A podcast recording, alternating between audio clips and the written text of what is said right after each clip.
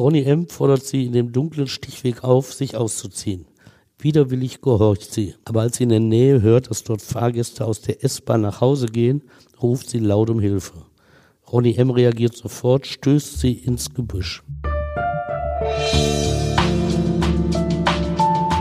Der Gerichtsreporter. Spektakuläre Verbrechen aus NRW. Ein Podcast der WAZ.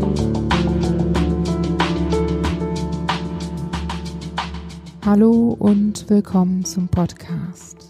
Ich bin Brinja Bormann, Podcast- und Videoredakteurin und bei mir ist Stefan Wette, seit mehr als 30 Jahren Gerichtsreporter bei der WAZ.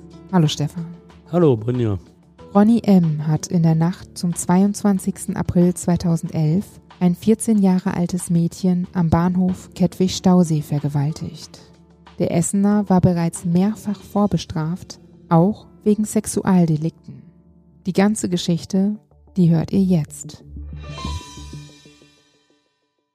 Stefan, wenn es um Vergewaltigung von Frauen geht, dann hört man ja immer mal wieder den Vorwurf, dass Frauen selbst daran schuld seien, wenn sie sich in Anführungszeichen zu freizügig anziehen. Hast du diese Aussage auch schon mal vor Gericht gehört? Ja, sogar häufig.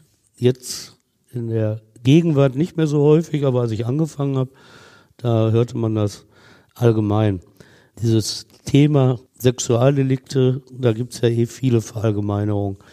Genauso die, dass alle Männer Schweine sind.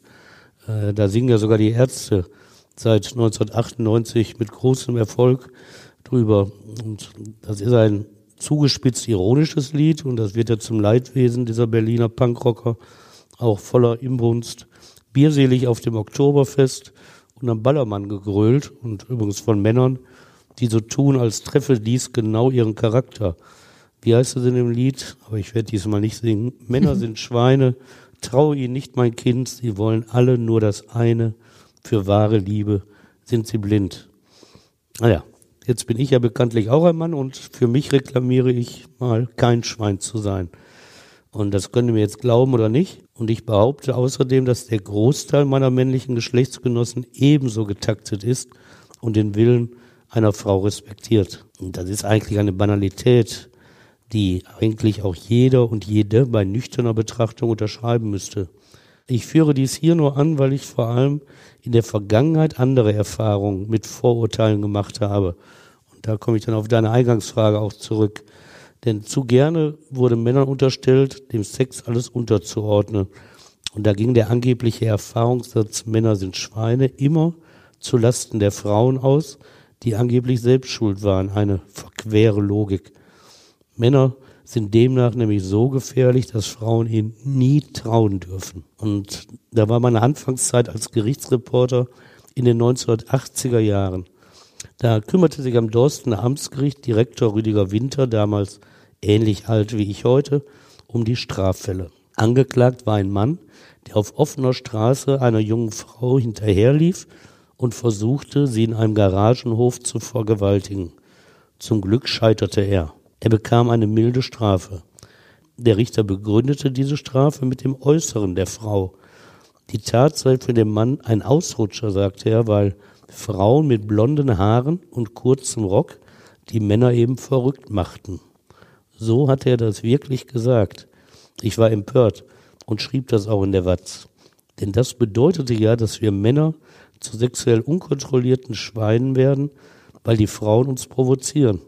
Im Grunde tragen also die Frauen die Schuld. Und ein zweites Beispiel. Mittlerweile, es war nach 1990, berichtete ich über Strafverfahren am Landgericht Essen.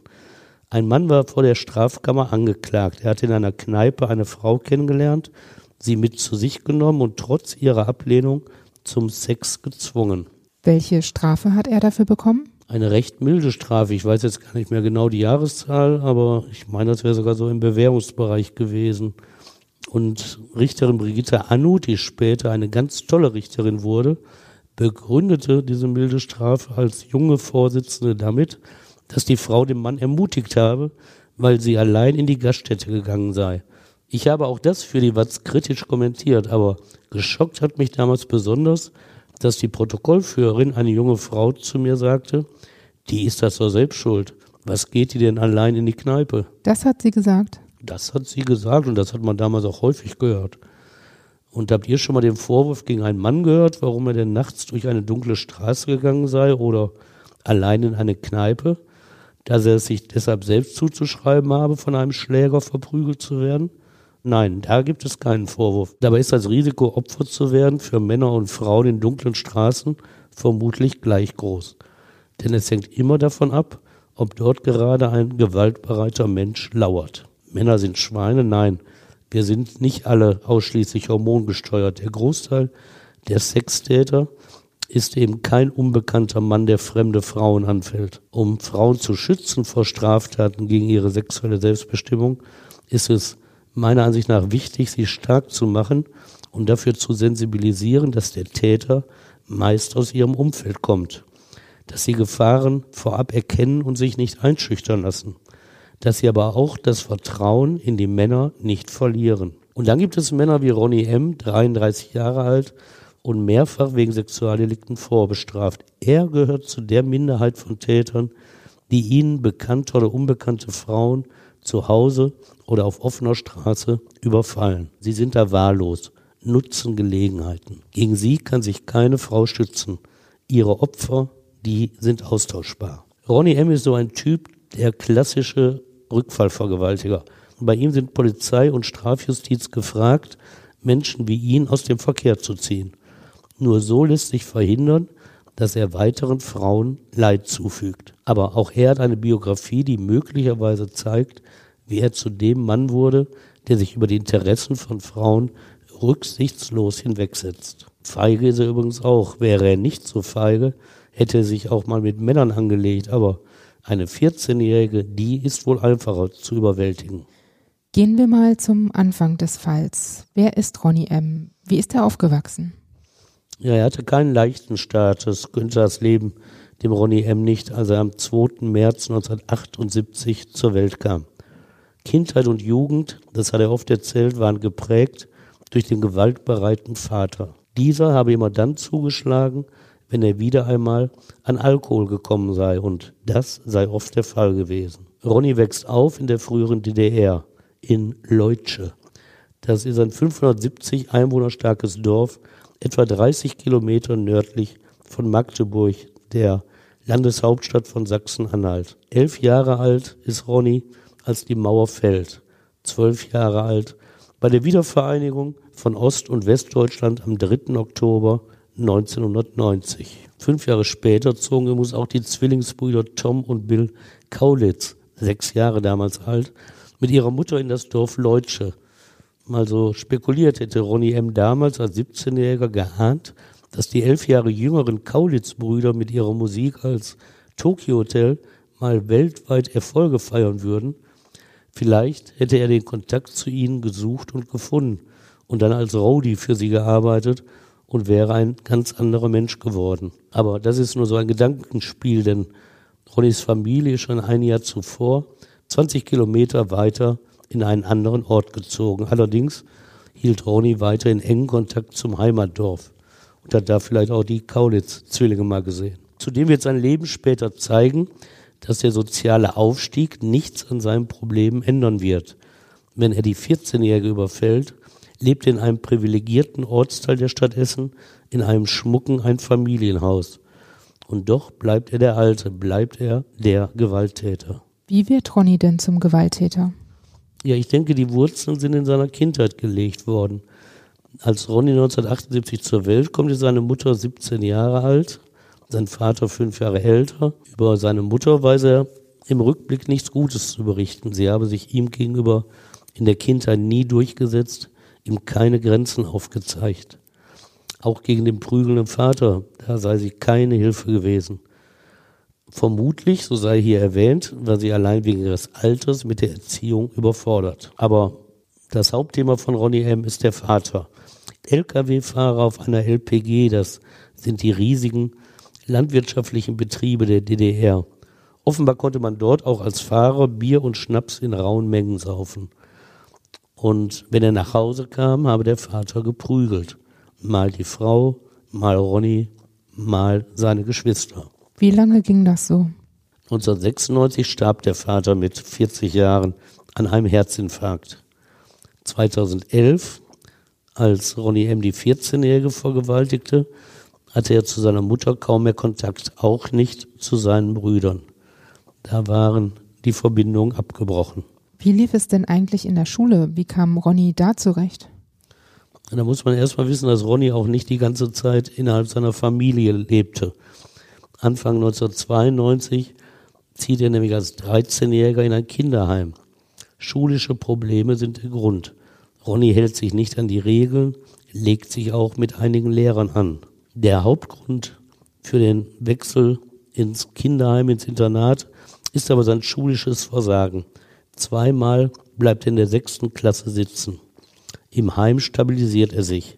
Jetzt schafft er die sechste Klasse ein Jahr später auch die siebte. Und 1993 kehrt er zurück ins Elternhaus. Ihm gelingt die achte Klasse und dann muss er die Schule in der neunten Klasse mit dem Abgangszeugnis verlassen. Ohne Schulabschluss mit 16 Jahren. Und was macht er dann?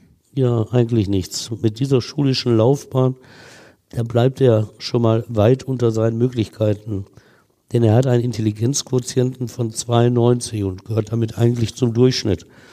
Sein Problem ist der Alkohol. Seitdem er 13 Jahre alt ist, trinkt er regelmäßig. Er sagt, wegen des Alkohols sei er letztlich auch aus dem Heim geflogen. Zu Hause wird es nicht besser. Mit 15 läuft er weg, bleibt mehrere Tage fort. Er hält sich bei neuen Freunden aus dem politisch rechten Lager auf. Und er schließt sich der rechts angesiedelten Magdeburger Skinhead-Szene an. Wie finden denn seine Eltern das? Wissen Sie davon? Ja, und dem Vater, diesem ungehobelten Menschen, wie wir ihn kennengelernt haben, dem gefällt das gar nicht. Aus Angst vor dem gewalttätigen Mann zieht Ronny deshalb seine Springerstiefel erst außerhalb des Elternhauses an. Aber nach dem Tod des Vaters lebt er voll auf in diesem Milieu. Er läuft in der Bomberjacke herum, hat sich die Haare zur Glatze abrasiert und in die Springerstiefel schlüpft er jetzt schon vor Mamas Augen. Seinem späteren Gutachter, dem Psychiater Sven Kutscher, erzählt er zunächst recht selbstkritisch von seinem Leben. Seine schulischen Misserfolge erklärt er mit eigenem Fehlverhalten. Dass er in der neunten Klasse, Zitat Ronny, viel Mist gebaut und zu viel Alkohol getrunken habe. Immer wieder kommt er aber auf falsche Freunde oder auf seinen Vater zurück, dem er die Hauptschuld an allem Bösen in seinem Leben gibt. Ungerecht sei der gewesen, wenn er zugeschlagen habe. Und dass er gegen dessen Prügelei keine Chance hatte, weil der Vater in der Jugend Meister der DDR im Boxen gewesen sei. Dass er mit diesem aber auch ganz harmonisch angeln gewesen sei, erzählt er auch. Und an Angelturnieren haben sie teilgenommen. So ein bisschen zwiespältig ist das aber so sahen Ronnys Kindheit und Jugend eben aus. Bei anderen Biografien von Straftätern lohnt es sich ja noch einen Blick auf die Berufsausbildung zu werfen. Aber da ist nichts bei Ronny M. Berufsvorbereitungsjahr, abgebrochene Ausbildung, Lehre im Knast, die unbeendet bleibt, das war es auch schon an beruflichen Tätigkeiten des Ronny. Bezeichnender ist sein Kontakt mit der Strafjustiz. 2011, als er wegen Vergewaltigung der 14-Jährigen in Essen-Kettwig verhaftet wird, hat der 33-Jährige schon 18 Einträge im Bundeszentralregister angesammelt. 18 Einträge? Was hat er denn alles gemacht? Jo, er hat früh angefangen zumindest. Denn er war 15 Jahre alt bei der ersten Eintragung ins Register.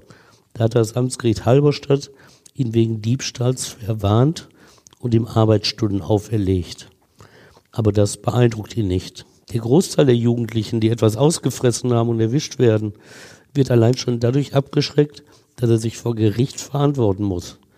Ronny M. gehört zu der Minderheit, die gerichtliche Milde falsch versteht. Er denkt, er kann sich alles erlauben. Und so gerät er in die Spirale immer härterer Strafen. Anfangs steht er mehrfach wegen Diebstahls vor Gericht. Das Jugendgericht reagiert mit Verwarnungen und Einstellungen der Verfahren. 1996, Ronny ist jetzt 18 Jahre alt, ist dieser für ihn wenig belastende Weg für die Justiz nicht mehr gangbar. Erstmals gibt es keine Verwarnung, sondern er wird zu zwei Jahren Jugendstrafe verurteilt. Allerdings ausgesetzt zur Bewährung. Es ist eine Reise durch das Strafgesetzbuch, für das er dieses Urteil bestraft. Versuchte Brandstiftung, Sachbeschädigung, gefährliche Körperverletzung und Raub. So, und dann ist auch Schluss mit der Milde. Das Amtsgericht Wolmirstedt, sein Heimatgericht, verurteilt ihn ein Jahr darauf wegen gefährlicher Körperverletzung und Nötigung. Es lässt die zwei Jahre Jugendstrafe bestehen, widerruft aber die Bewährung. Jetzt fährt er also ein. 1998 setzt das Amtsgericht noch einmal ein Jahr drauf, weil es ihn wegen eines weiteren Raubes verurteilen muss. So werden aus zwei Jahren Jugendstrafe mit Bewährung schließlich drei, die verbüßt werden müssen. Im Jugendstrafrecht geht das. Und wie gibt sich Ronny dann im Gefängnis? Bekommt er da Respekt? Also der Gesamtstrafvollzug mit ihm ist schwierig und ich glaube, Respekt hat er noch nie empfunden. Im Knast selber benimmt er sich zwar, sodass Reststrafen zur Bewährung ausgesetzt werden. In Freiheit begeht er dann aber die nächsten Straftaten, sodass die Bewährung widerrufen werden und er erneut in den Knast gehen muss. Letztlich dauert es bis 2006. Erst dann hatte Ronny M.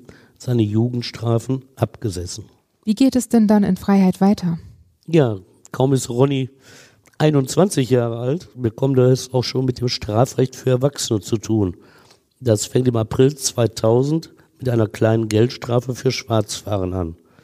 Im Juli steht er wegen Unterschlagung, Diebstahl, Alkohol am Steuer und Fahren ohne Führerschein erneut vor Gericht. Ein Jahr und vier Monate Haft bekommt er dafür. Das Amtsgericht Magdeburg sieht ihn aber auf einem guten Weg und gibt ihm Bewährung. Wer als Straftäter eine Bewährung erhält, muss nicht ins Gefängnis. Er wird vom Gericht aber belehrt, dass er sich künftig rechtstreu verhalten muss.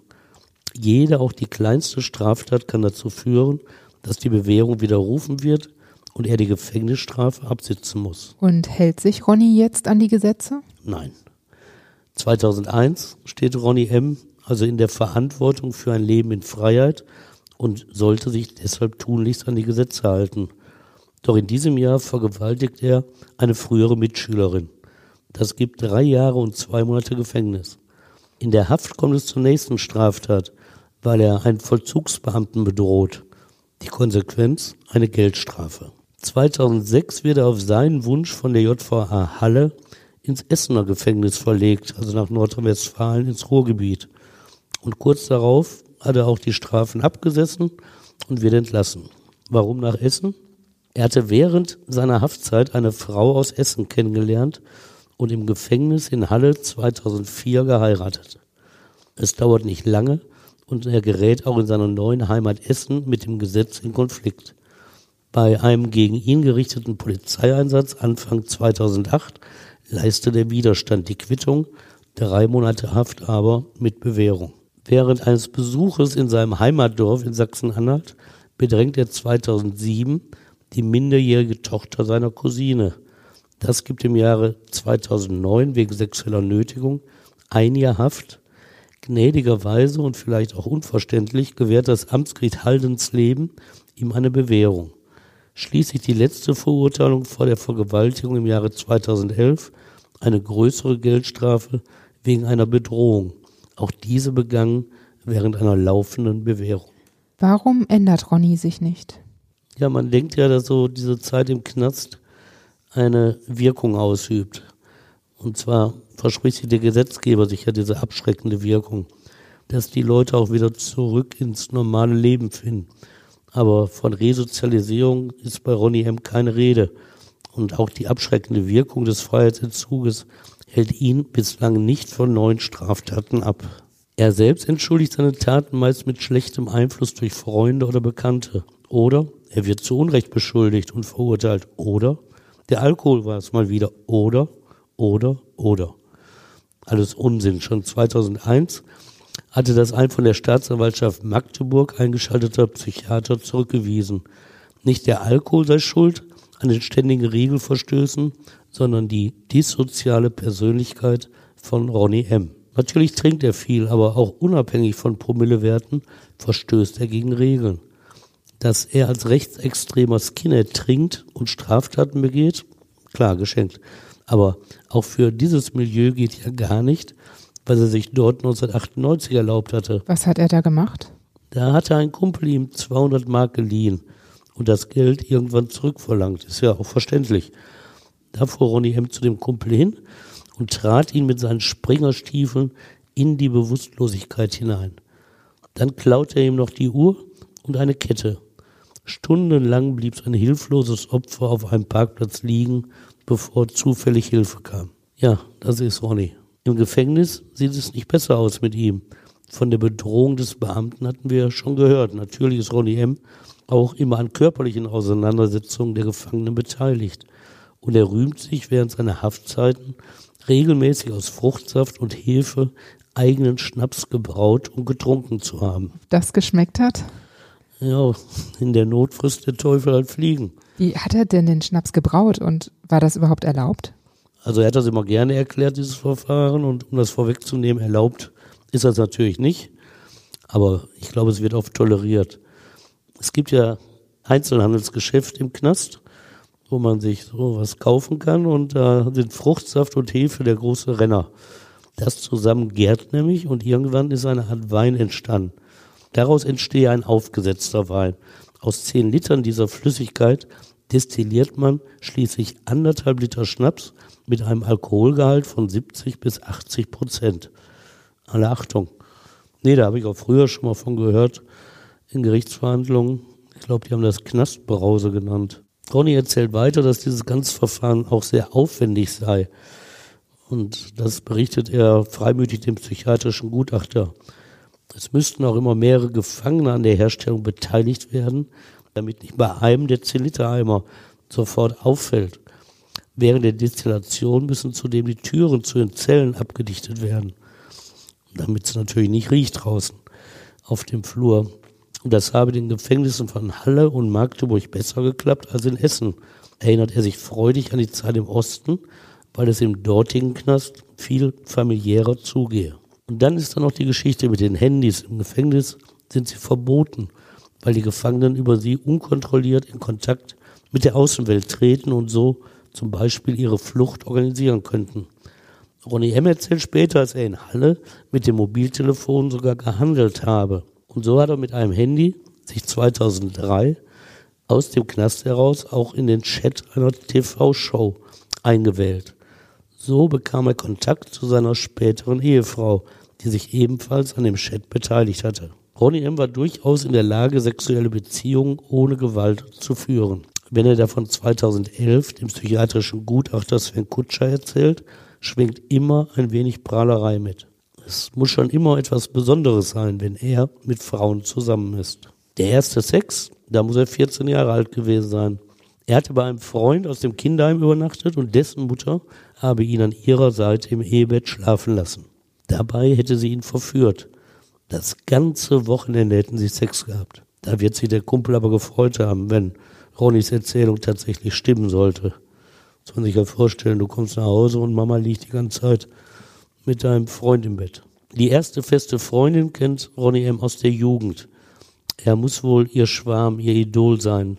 Denn mit 15 Jahren begleitet sie seine Mutter, wenn diese ihren Sohn im Jugendgefängnis besucht. Als er 1999 entlassen wird, sind sie direkt ein Paar. Er ist sechs Jahre älter als sie. Und wie läuft die Beziehung? Für mehrere Monate leben sie in einer Wohnung zusammen. Ein Pitbull ist auch dabei. Sie sei ein wenig kräftig gebaut gewesen, erzählt der Psychiater, hebt dabei ihre, Zitat, großen Brüste hervor. Dass sie in der Woche drei bis viermal Sex hatten, hielt ihn nicht vom Fremdgehen ab, erzählt er. So 20 bis 30 sexuelle Beziehungen mit in seinen Worten loser Art in drei Jahren. Das bekommt der Psychiater zu hören. 20 bis 30 Beziehungen. Neben der festen Beziehung. Also ich tippe mal auf Angabe. Prahlerei. Prostituierte, sagt er, habe er nie aufgesucht. Die würden ihn nämlich, Zitat, eher anekeln. Ronny M., wir hören es, ist offenbar ein Mann mit Grundsätzen. Weiß Ronnys Freundin, dass er sie betrügt? Ja, das weiß sie.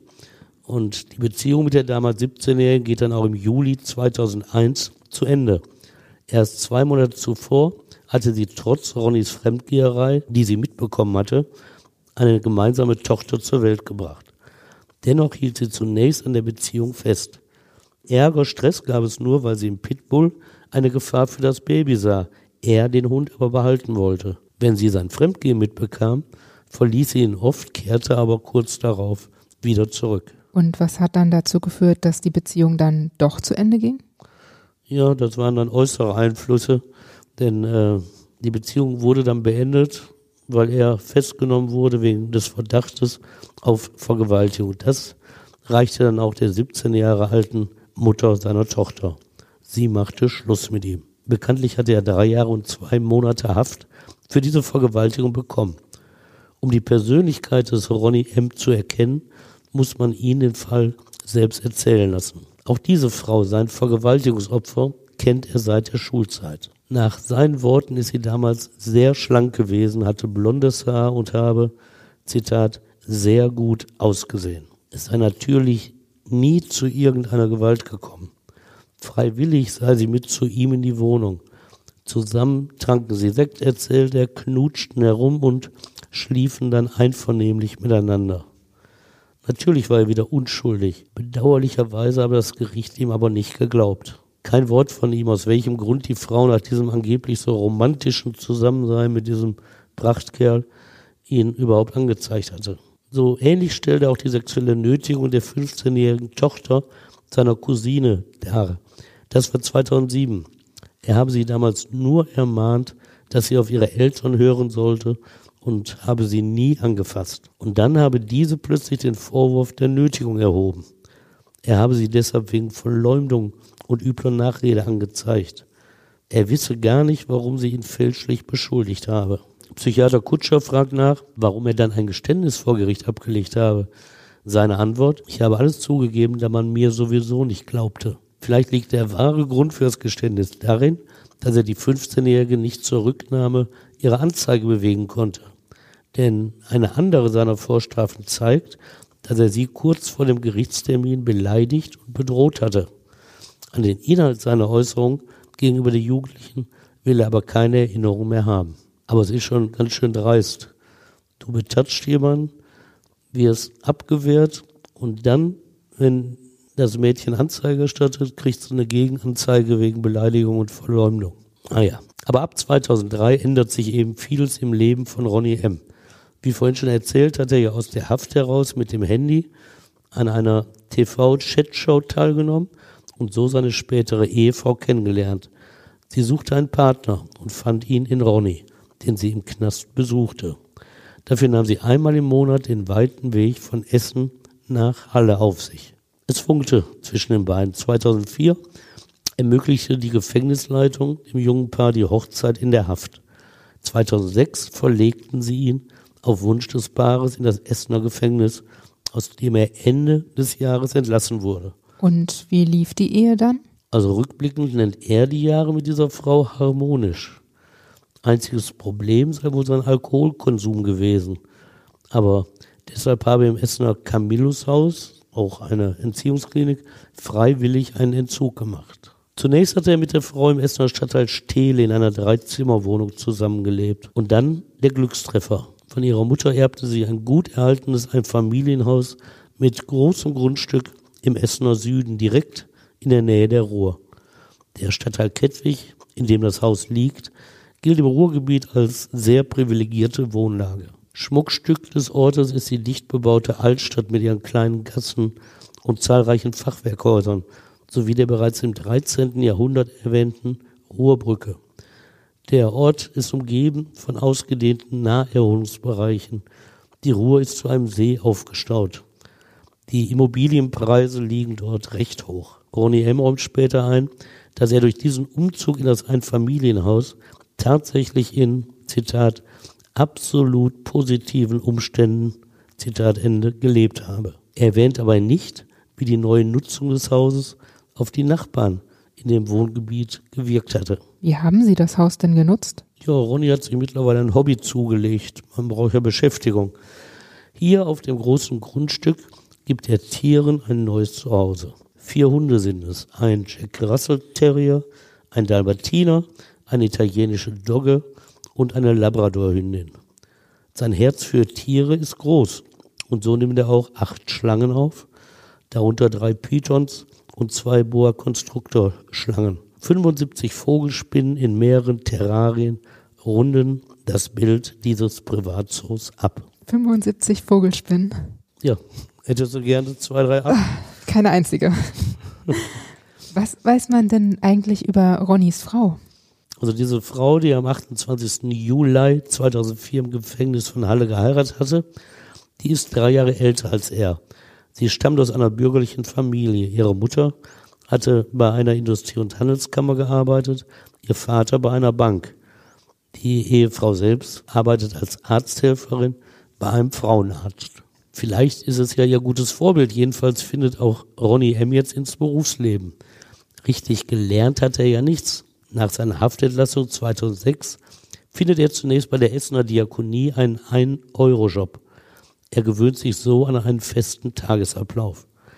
Schließlich wechselt er zu Zeitarbeitsfirmen, bekommt Helferjobs bei verschiedenen Firmen zugewiesen. Er schafft es sogar, seinen früheren Schuldenstand in Höhe von rund 30.000 Euro abzutragen. Als er 2011 erneut ins Gefängnis muss, betragen die Schulden nur noch 10.000 Euro. Im Gegensatz zu seiner ersten festen Beziehung geht Ronny M. in der Ehe nach eigenen Worten nicht fremd. Er schildert diese Zeit als rundum glücklich. Das einzige Problem sei sein Alkohol gewesen und daran habe er gearbeitet. Kennt seine Frau denn eigentlich seine ganze Vorgeschichte? Weiß sie von all seinen Vorstrafen? Also so erzählt er es zumindest und da sie in ihrem Gefängnis geheiratet hat, nehme ich an, da war eine gewisse Offenheit zwischen den beiden. Aber die Vorstrafen, die haben wohl für diese Frau keine Rolle gespielt. Alles wird gut. Naja, so klingen jedenfalls Ronnys Erzählung. 2010 scheint das Glück perfekt zu sein. Seine Frau wird schwanger Beide freuen sich auf das Kind. Es scheint sich zu bewahrheiten, was er ein Jahr später dem Gutachter Sven Kutscher in der von diesem gewünschten Selbstbeschreibung mitteilt. Denn so positiv sieht Ronny M. seine eigene Person, so berichtet der Psychiater. Zitat, er sei ein netter, einfühlsamer und umgänglicher Mensch, der hilfsbereit und tierlieb sei, der eigentlich eher häuslich orientiert sei. Es ist die Nacht zum 22. April 2011, die alles ändern wird. Es ist die Nacht, die zeigen wird, dass Ronny M. sich auch durch die Ehe nicht geändert hat. Und wieder reißt er viele andere unschuldige Menschen in seinen persönlichen Abgrund. Es ist die Nacht, in der er erneut vergewaltigt und damit seine eigenen Interessen in den Vordergrund setzt. Sie sind wichtiger als die seiner Ehefrau, die hochschwanger ist und vor allem wichtiger als die der 14 Jahre alten Kettwigerin, die eigentlich nur das getan hat, was Kinder in diesem Alter immer schon gemacht haben. Die Schülerin hat nachts ohne Wissen ihrer Eltern das Haus verlassen. Was genau ist in dieser Nacht dann passiert? Es ist das Osterwochenende. Der 21. April ist Gründonnerstag. Die 14-Jährige hatte abends eine Party besucht und mit anderen Streit bekommen. Nichts Wildes. Aber als sie wie versprochen um 23.20 Uhr pünktlich nach Hause gekommen war, ließ der Streit sie nicht in Ruhe. Sie wollte reden. Und da fiel ihr ein Junge ein, der auch auf der Feier war. Sie rief ihn an. Er willigte ein, mit ihr über den Streit zu sprechen. Er könne am Essener Hauptbahnhof die S-Bahn S6 nehmen. Dann komme er um 2.05 Uhr am Bahnhof Kettwig Stausee an und könne mit ihr reden. Klar, ihre Eltern durften davon nichts erfahren, aber es war ja nur ein kurzer Fußweg von ihrem Haus bis zum Bahnhof. Was sollte da schon schiefgehen? Um 1.50 Uhr geht sie los. Auf dem Weg sieht sie auf der Brücke einen Mann stehen und bekommt so ein, wie sie sagt, mulmiges Gefühl. Aber was soll's, sie geht weiter. Um zwei Uhr steht sie auf dem Bahnsteig, blickt in Richtung der eisernen Ruhrbrücke mit den Bahngleisen. Von dort muss die S6 aus Richtung Essen Hauptbahnhof kommen. Plötzlich hört sie hinter sich ein Geräusch, dann wird sie schon gepackt, spürt ein Messer an ihrem Hals. Der Mann, der das Messer hält, ist Ronny M. Am Abend zuvor ist er um 18.15 Uhr von diesem Bahnhof aus in die Essener Innenstadt gefahren. Ein Abend, auf den er sich schon lange gefreut hatte. Denn die Szenekneipe Turok am Vierhofer Platz in der nördlichen Essener City lädt zu einem Metal-Konzert. Die Band Die Boucherie wird spielen. Diese Death Metal Band gefällt ihm besonders gut. Und Bier trinkt er, kaum dass er um kurz nach halb sieben am Essener Hauptbahnhof angekommen ist. Er hat zu der Zeit Arbeit in der Verpackungsabteilung eines Fleischhofs, hat schon länger keinen Alkohol mehr getrunken. Jetzt kauft er sich direkt bei Kaufhof am Bahnhof drei Dosen Bier. Am Turok ist die Stimmung gut. Er will nachher 60 Euro für Bier ausgegeben haben, Das wären 20 0,3 Liter Becher Bier. Ob stimmt? Sturmfreie Bude hat er zu Hause. Seine Frau erwartet ja in wenigen Wochen ihr Kind. Allein deshalb wird sie schon so ein Konzert mit vielen Zuschauern meiden. Aber sie weiß auch, dass ihr Mann Alkohol trinken wird. Und deshalb geht sie lieber zu einer Freundin und übernachtet bei ihr. Wie reagiert denn jetzt die 14-Jährige, als Ronny ihr das Messer an den Hals hält? Ja, da kann man ja wenig machen. Die 14-Jährige ist sich auch sofort sicher, dass der Mann, der sie gepackt hat und bedroht, der Mann von der Brücke ist. Mit der rechten Hand drückt er die Messerklinge gegen ihren Hals, mit der linken hält er ihr den Mund zu. Er zischt ihr zu, wie sie sich zu verhalten hat. Du machst jetzt, was ich sage, sonst passiert was. Er schiebt sie vor sich her, drückt sie in einen kleinen Stichweg ohne Licht, der zur größeren Charlottenhofstraße führt. Sie überqueren zuvor die Gleise, dabei verliert sie einen Schuh. Plötzlich klingelt ihr Handy, das macht Ronny M. total nervös. Sie soll es ausmachen, sagt er. Ihr Freund aus der S-Bahn ist dran, aber sie versucht, ihn wegzudrücken. Das klappt nicht sofort, weil das Handy neu ist. Sie kann es noch nicht richtig bedienen. Kurz darauf schellt es schon wieder. Ronny M. verliert die Geduld. Mach das jetzt aus, sonst bringe ich dich um. Jetzt endlich schafft sie es. Ronny M. fordert sie in dem dunklen Stichweg auf, sich auszuziehen. Widerwillig gehorcht sie, aber als sie in der Nähe hört, dass dort Fahrgäste aus der S-Bahn nach Hause gehen, ruft sie laut um Hilfe. Ronny M. reagiert sofort, stößt sie ins Gebüsch. Er legt sich auf sie. Sie hat noch ihre Jeans an und ein Top. Ronny M. berührt sie unsittlich, will offenbar mehr. Haben die Fahrgäste denn den Hilferuf des Mädchens gehört? Kann ihr noch geholfen werden? Also, dass jemand das gehört hat, wird gar nicht berichtet. Aber es ist ein 17-Jähriger, der auch kurz zuvor diese S-Bahn verlassen hat und auch der hat diese Abkürzung über den unbeleuchteten Stichweg genommen. Und er hört plötzlich ein Wimmern aus dem Gebüsch und stoppt sofort. Seinem Mut, seiner Zivilcourage hat die 14-Jährige es zu verdanken, dass es nicht zu Schlimmerem kommt. Der Jugendliche erfasst die Situation sofort und mischt sich ein. Lass sie in Ruhe, sagt er sinngemäß. Ronny M. will aber nicht aufgeben, so kurz vor dem Ziel. Er versucht es auf die leutselige Art. Lass uns in Ruhe, wir wollen noch eine Nummer schieben. Schnell merkte er aber, dass er damit keinen Erfolg haben wird. Jetzt droht er dem 17-Jährigen, er werde gleich eine Waffe ziehen und ihm in den Bauch schießen. Aber der junge Mann bleibt cool. Er fordert den Älteren erneut auf, das Mädchen Ruhe zu lassen. Erst jetzt erkennt Ronny M., dass er keine Chance hat und aufgeben muss. Aber ganz ohne Erfolg will er den Ort nicht verlassen. Okay, sagt er zu der 14-Jährigen. Du kannst gehen. Wo ist dein Handy? Sofort sagt sie ihm, dass in ihrer Jacke sei. Kann ich jetzt gehen? fragt sie und er bejaht das. Sie läuft zur Charlottenhofstraße, hält ein Auto an. Den Insassen schildert sie, was gerade geschehen ist. Die beiden rufen die Polizei. Doch als die Beamten eintreffen, ist Ronny M. längst zu Hause. Wie ermittelt die Polizei dann? Hat sie eine Spur? Ja, sie hat eine, aber diese Fahndung der Polizei kommt erstmal nur langsam in Fahrt. Das mag ja an den Ostertagen liegen.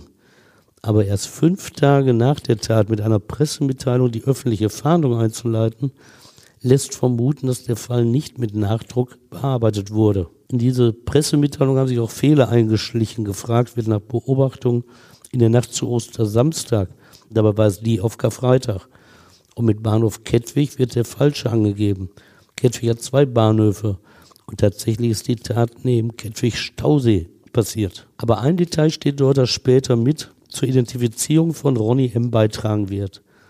Besonders auffällig, so heißt es in der Pressemitteilung, sei bei dem Unbekannten eine bunte Tätowierung an seiner rechten Hand. Vielleicht hat die Polizei den Angaben einer 14-Jährigen und eines 17-Jährigen auch nicht so richtig getraut. Ermittelt hat sie dann dennoch. Sie forscht nach dem Handy der 14-Jährigen und stellt fest, dass dies zwei Tage nach der Tat mit einer SIM-Karte eingeschaltet war, die Ronnys Ehefrau gehört. Spätestens jetzt werden die Ermittler hellwach.